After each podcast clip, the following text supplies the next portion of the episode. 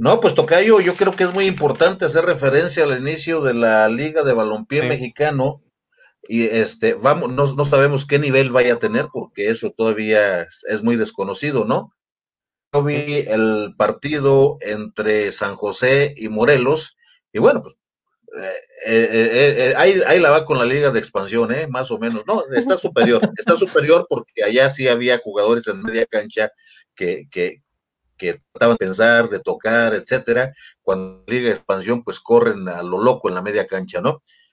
Se me hace muy importante resaltar y destacar que, bueno, un equipo michoacano es el primer equipo que juega en la liga de expansión con el Morelos. El San José es San José Purúa Michoacán, ¿sí? Entonces jugaron en el estadio 3 de marzo, el, el, estadio de los Tecos, de extintos Tecos de Guadalajara. No son, no están extintos, ¿eh? Están jugando todavía, si no me equivoco. De la primera división, Tocayo, de la, de la, primera, de la división. primera, división. sí, pero, todavía existen. Los, demás no existen, nada, nada más existe el Atlético Morelia, sí, los demás no existen. Entonces, de, la, de, la, de la primera división, y mira, el primer gol en la historia de la Liga del Balompié Mexicano lo hizo un jugador del equipo michoacano, Omar Rosas, al minuto 90 más uno. Ese San José, San, eh, San José Purúa, ahí donde hay, eh, producen una crema tan rica y donde se hacen, donde, donde se hacen las piñas esas de, de, cerámica, preciosas, grandotas, ¿sí? De ahí es, eh, está cerca de Jalisco, San José Purúa. Eh, ganó 1 a 0 en el 90 más 1, le ganó a Morelos. Primera victoria es de un equipo michoacano, goles de un equipo michoacano. Eh, juega con ese San José Purúa, Julio, Julio, ¿qué es? Julio Gómez. La momia eh, Gómez. La momia. A la momia, a la momia, sí. Eh, que bueno, este no parecía más bien decía elefante, pero bueno, ahí está jugando, está, está, está de una rodada grande, ¿sí? Eh, el director técnico es un campeón mundial. El director técnico de San José Purúa es Raúl El Potierres. Fue campeón sub-17. Que además los conoce bien. Lo, bueno, conoce bien a, la momia, por eso, por eso lo tiene ahí, obviamente, porque la momia, recordaron, fue aquí en el, Estadio Morelos, ¿no? Eso de la, del accidente, ¿no? No, fue en el de eh, Torreón. en el Torreón, ah, ¿fue contra Alemania? ¿Contra sí, contra Alemania. Contra Alemania, la, semifinal, ¿verdad? Semifinal, exacto. No, semifinal. La semifinal, que de hecho quiero hacer un, un sobre aquel momento lo dije, se les, se les ha ido también a los cineastas de pronto no entienden en dónde está un tema para explotar mayúsculamente. Yo pienso que la, e, e, e, la historia de la momia eh, Gómez es una historia salir y luego meter, eh, meter el gol de la victoria, etcétera, etcétera.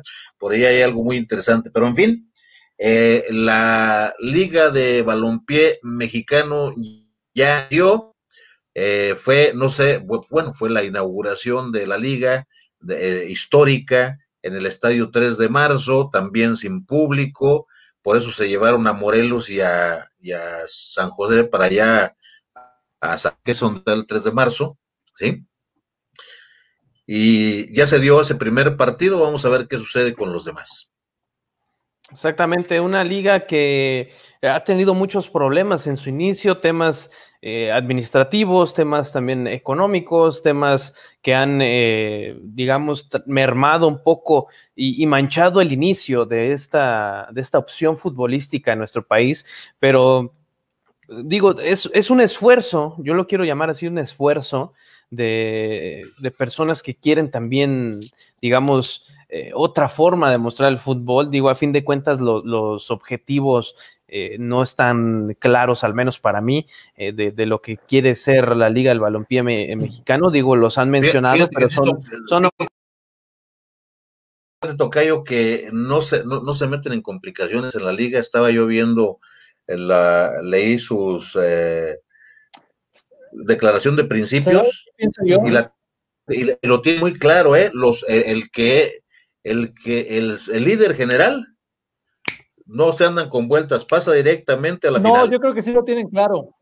Sí. Yo creo que sí lo tienen claro. No, sí, sí.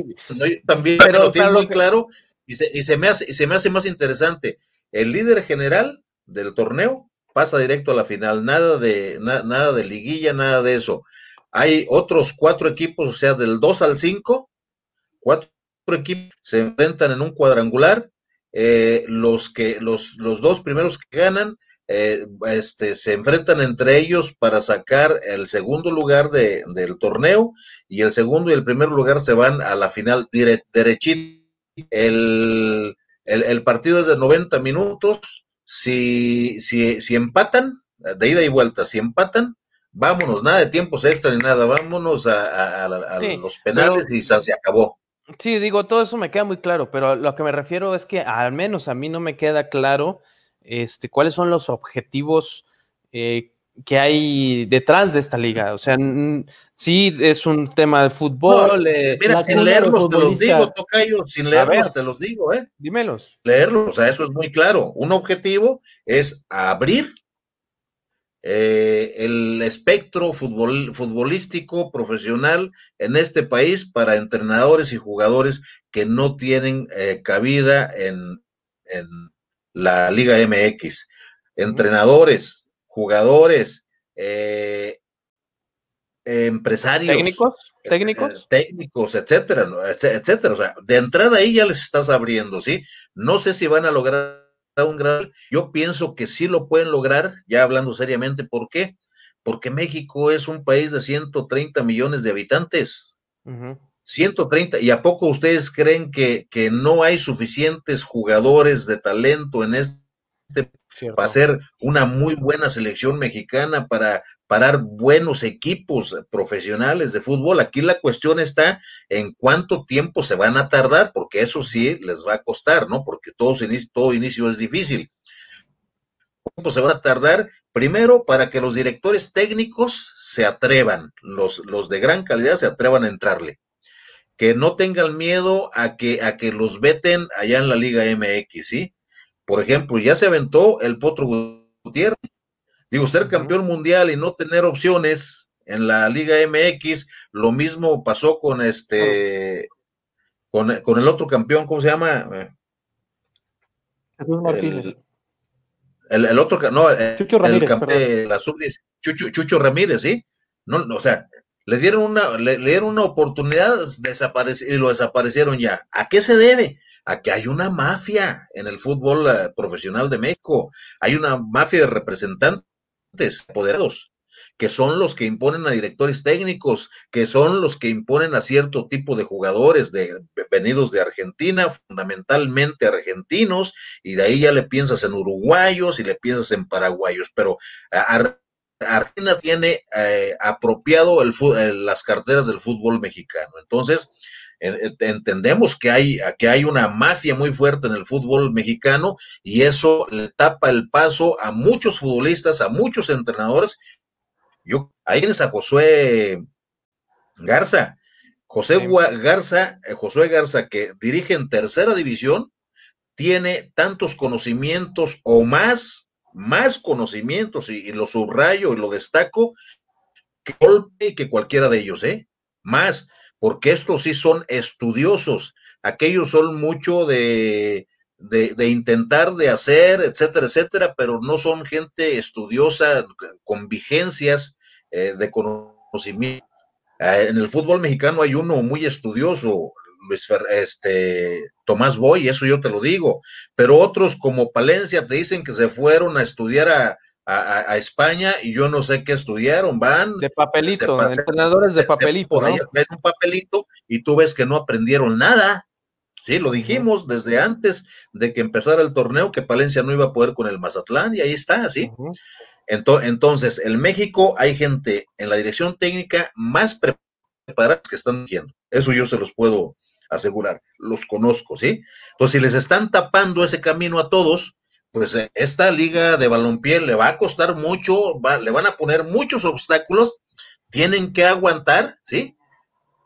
Puede ser una opción muy importante.